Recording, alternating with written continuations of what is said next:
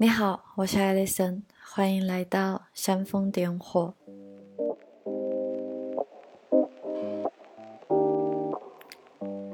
西班牙的盛夏果然名不虚传。自从烈日当空的六月份起，我的大脑就在高温及霉运的双重劫持，当然可能是个借口。在这样的情况下，就宕机罢工了。在秋天的凉意抵达以前。先来和大家分享一点轻松的指南吧，从没精打采的生活状态开始聊起。为什么我们总是感到很累，好像没有休息好，没有办法打起精神来？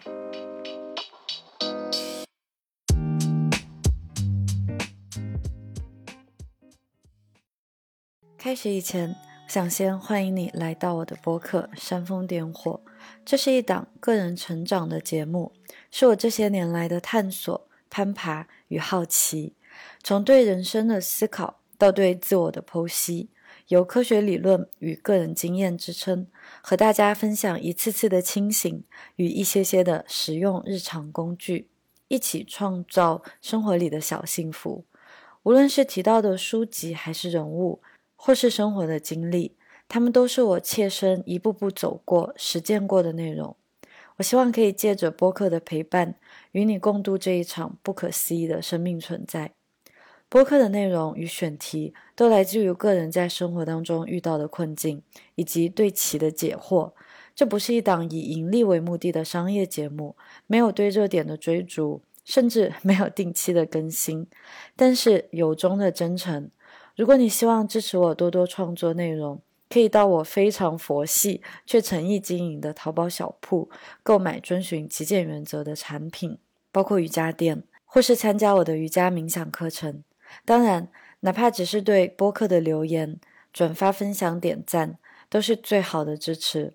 我非常感激可以在这里和你相遇、相知、相伴。现在，我们进入今天的播客内容。果真是一不小心就会遁入生活细节混乱的怪圈，如熵增定律一般。如果我们不有意的去干预的话，生活也会从秩序走向无序。大家有没有看过一个物理学上的实验？好像是一堆小球在台球桌上，嗯，非常混乱无序的在乱跳，而且看起来会越来越混乱。实验者只需要轻轻的移动一个小球的走位。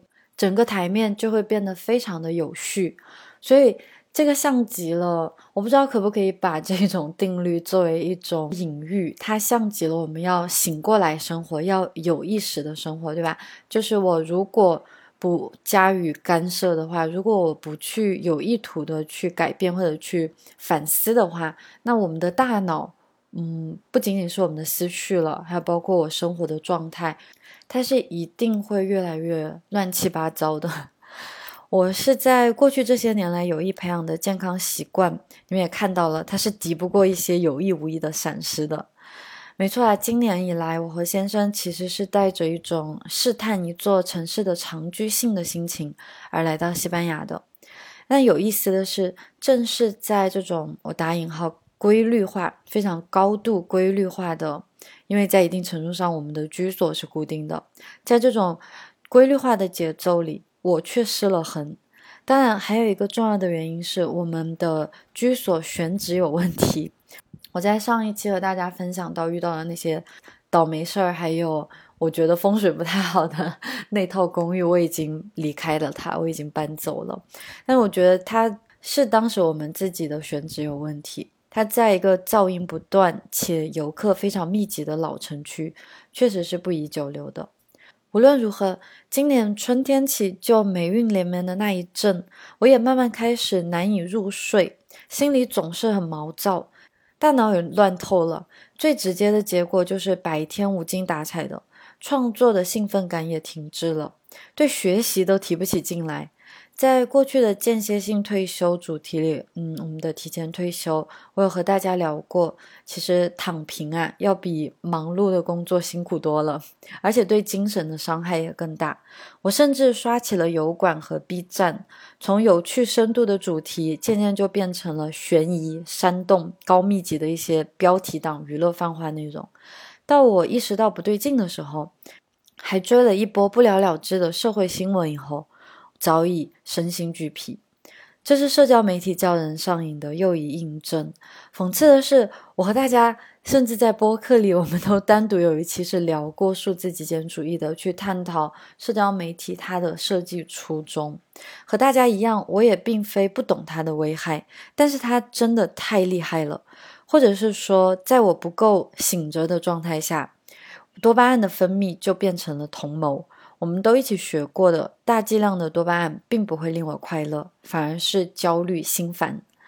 哪怕是从来没有用过抖音的我，也会不小心就连环刷起来，为了点击量而逐渐趋同的短视频内容。我们会发现，在 B 站啊，或者在 YouTube，它这种以更长时间的横屏视频内容为主导的一些平台，也会出现很多竖屏的那种非常短时间的短视频内容。我觉得真的好烦呐。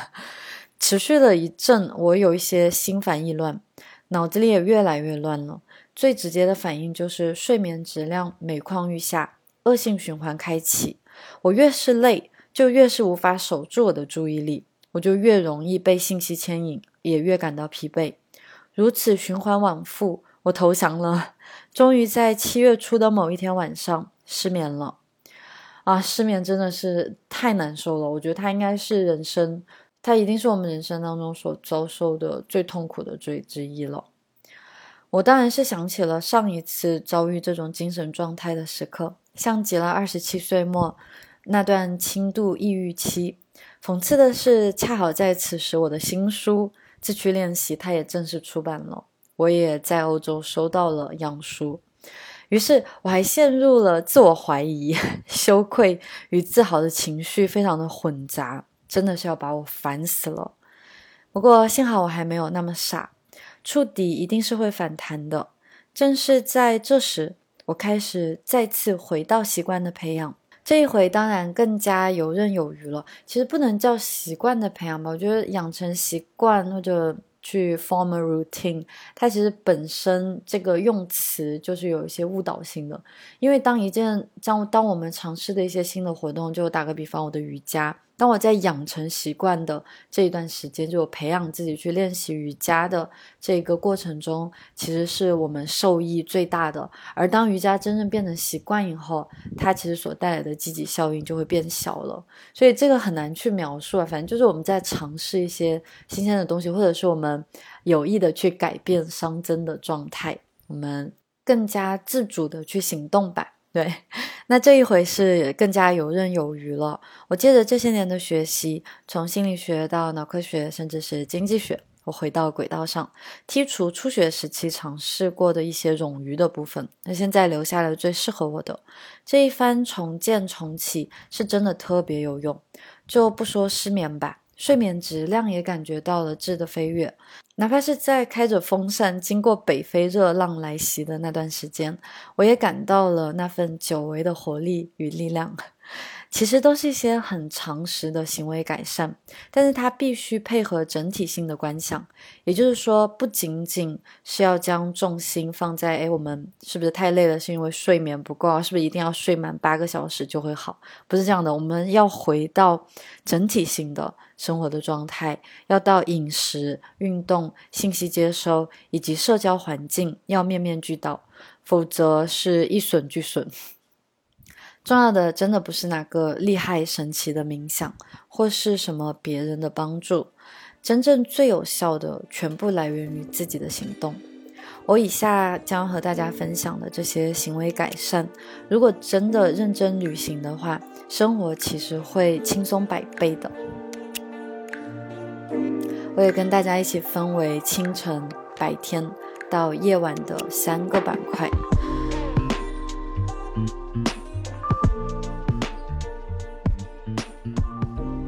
从一天的开始，早上说起吧。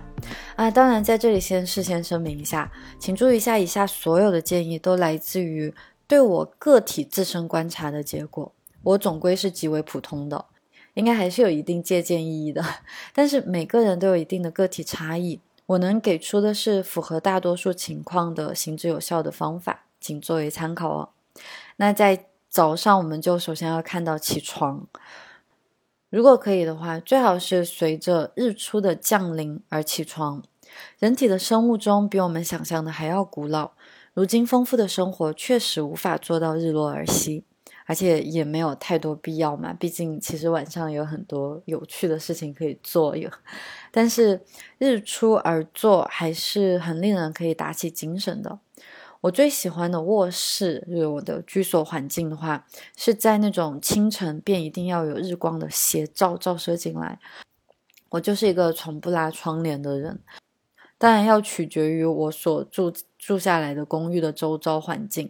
例如上一套我开玩笑形容风水不太好的房子里，卧室虽然有一面超大的落地窗，但是为了避免被邻居曝光，我们还是被迫每天睡觉都要拉紧窗帘。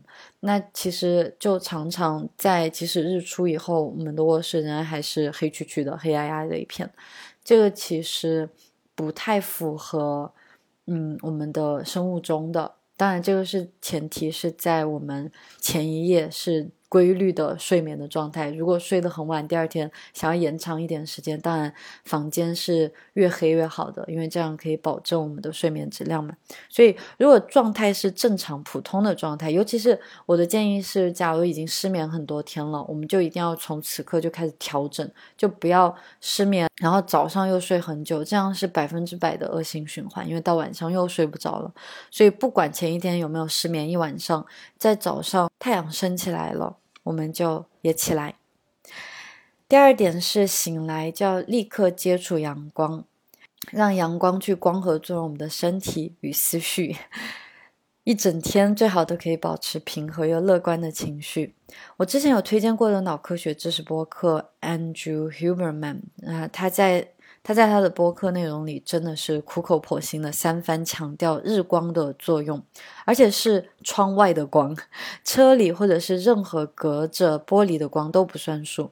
这是因为光的强度会被大大的削弱，所以一定是暴露在自然下的光芒，就我们可能把头伸出去都可以，这样子你能够你的嗯你的视网膜、你的视网信号。你的神经能够接收到的，诶，日光的信号它是最强烈的，所以如果可以，最好是醒来就站在阳台，或是探头出去沐浴一下自然光，至少两到三分钟吧。如果可以搭配一点深呼吸就更好了。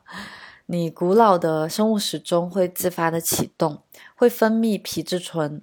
提高血压、血糖，这听上去好像不是什么好事，听上去好像让我们肾上腺素开始提升。可是恰恰是皮质醇，它并不是坏的。它虽然被称为压力荷尔蒙，但其实正是这个荷尔蒙，它才让我们百倍的打起精神去迎接一天啊！这让我们为一天做好准备。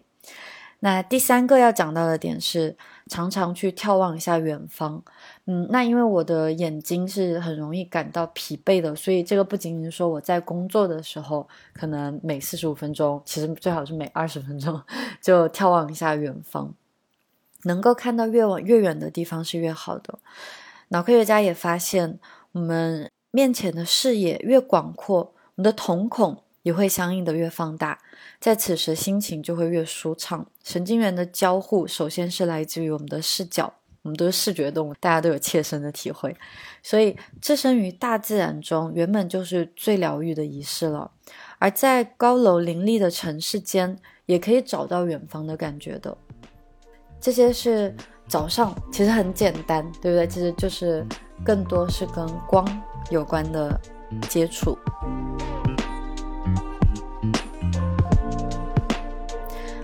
来到白天的话，在日间，第一点对我最有效的这个，这个真的是在全方面都会很有作用的。当然就是动起来了，保持至少每天三十分钟的运动，身体活动，只要身体活动起来就好，哪怕是快步奔向公司的通勤，也是可以的，或者是骑行到公司，怎么样都可以，只要我的身体是活动起来的。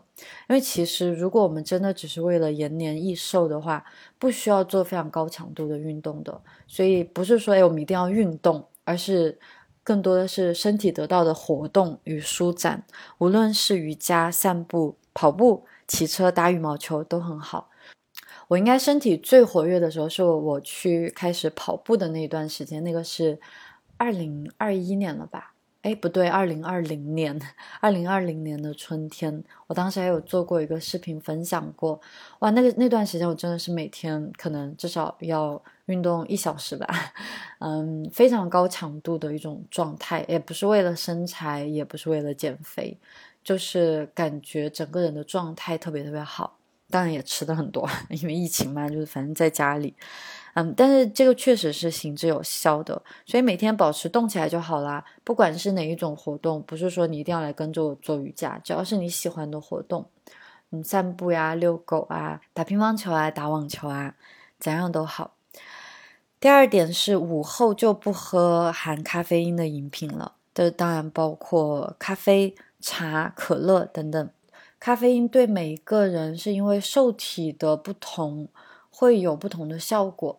我在很长时间都一直鼓吹或者是在外宣扬咖啡因对我一点效都没有，因为我记得好像在中学时期吧，就是妈妈为了我复习高考，我有时候会在半夜喝一杯咖啡，我既不感觉到提神，我也会很快就睡去，所以我一直以为我对咖啡是咖啡对我是没有任何作用的。嗯，除了最开始感到心悸，会觉得心跳加速以外，没有什么作用。但是其实确实是从今年开始，我们比较高强度的。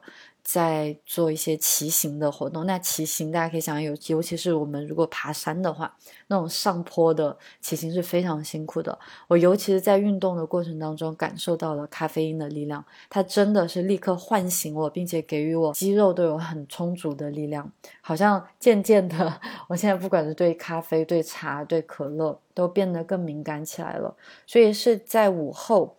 嗯，咖啡在人体内会停留至少八个小时的一个活性的作用吧，所以可以倒推一下，我在睡觉以前的八个小时就不要摄入任何含有咖啡因的饮品或者是食物。第三点是在白天也多多寻找机会去暴露在日光下，又回到了光，有这样一个常识：白天的血清素在阳光的帮助下。会成为夜晚褪黑素的原动力，这也直接证明了日间的身体活动非常有利于夜晚的褪黑素的生成，也就是我们大家都熟知的帮助我们睡眠的褪黑素，它其实是由我们体内的血清素而转换而成的。没有血清素就没有褪黑素，所以日间的运动嘛，我们在运动或者接触光的话，我们的身体自然而然的就会分泌血清素，所以。找到源头了，对，我们一定要从源头出发。那我们在日间保证自己产生了越来越多的血清素，在夜晚的话，不要太多的被蓝光，呃，被我们的电子屏幕打扰的话，就一定会睡得非常好。我也建议最好是避免去使用一些人工的褪黑素的药片啊、营养补充剂之类的。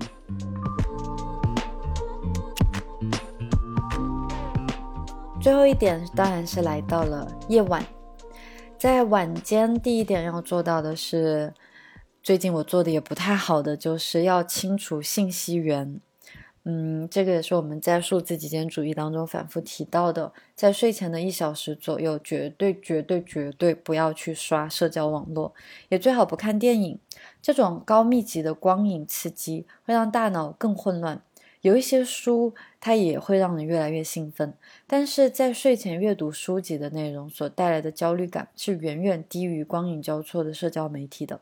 所以在睡前，嗯，如果是想要就觉得太无聊，什么都不做的话，会有点太无聊的话，我还是会选择一些阅读啦，尤其是阅读古书，也会比阅读畅销书要更加令人平静。当，我状态最好的时候，我在夜晚其实是听着古典乐。做一些拉伸，然后调暗光源，这样子褪黑素也会比较按时的去分泌。大家可以想象到，在日落而息的一个生物钟的状态下，我们的眼睛其实在在工业革命之前，我们的眼睛在日落以后就接触不到太多光源了。那在这种情况下，或者哪怕只是烛光，或者是我们在原始时期点的一些柴柴火，那在那种光源下，其实也是很催人入眠的，大家都有体会，对吧？所以就是减少光源的话，在夜晚，我们在日间要更多的去接触光源，在夜晚的话，如果能够避免光源，就是最好的了。当然，不要关了灯玩手机。如果一定很想要看着屏幕的话，还是给自己准备一个比较舒适的一种。带光的环境吧。第二点是睡前尽量不启动消化系统，当然消化系统它是在作用的，只是说我们不要摄入新的食物。这一条是关于饮食的，它很私人化，并不适合每个人。但是没有特殊情况下，我个人来说是十六比八的一种轻断食状态，也就是八个小时之内进食，十六个小时是断食。嗯，一般是在下午六七点以后完成晚餐，要到第二天早上的十点。进食第一餐，间断的时长距离睡前是非常充沛的。那我也发现，可能刚刚来到这边会密集的去社交，有时候会邀请一些新朋友来家里啊，或者跟大家一起玩。那在这种情况下，我们就嗯会嗯可能喝比较多的酒啊，或者是吃非常多的薯片零食。所以这个是我最近改善比较多的，我更享受和朋友去分享一些在白天的活动吧，我们去徒步啊，我们去运动，去去沙滩，去打排球，去海边，这些都可以。最后一个是睡前简单的小仪式，这个于我来说，嗯，可能我在年纪更轻一点的时候，我是写日记，但是现在的话，确实好像，首先是我觉得很多东西现在。自己好像比较快的可以放下，或者比较快的可以去处理掉它，嗯，所以我现在的小仪式不再是写日记了，而是在拉伸和一定的冥想，就十到二十分钟就足以了。如果有习惯的话，也可以冥想。有经验者的话，你会发现百试百灵。我每次睡前只要冥想过，感觉第二天睡眠质量都会很高。体力也非常的充沛，当然这不是说必须的，好像每个人都应该去冥想，都应该去拉伸，嗯，这个是非常有效的一种方法，但是嗯，看每个人的状态吧。那我在这里也想跟大家提一下，我确实有录制过一些在晚间进行的瑜伽的。嗯，十分钟左右，非常的简短，也非常的轻松，就可以去练习的一些睡前瑜伽，还有包括睡前的冥想，这个在微信的小程序当中都可以去找到。因为我最近也刚刚发布了一个在睡前的一种释放负能量，放下我们日间所非常困扰的那些话题，那些。纷纷扰扰的一个冥想课程，所以我也回顾到了更多的在睡前的一些仪式感吧。如果有兴趣的话，可以去在小程序上，嗯，一起打卡。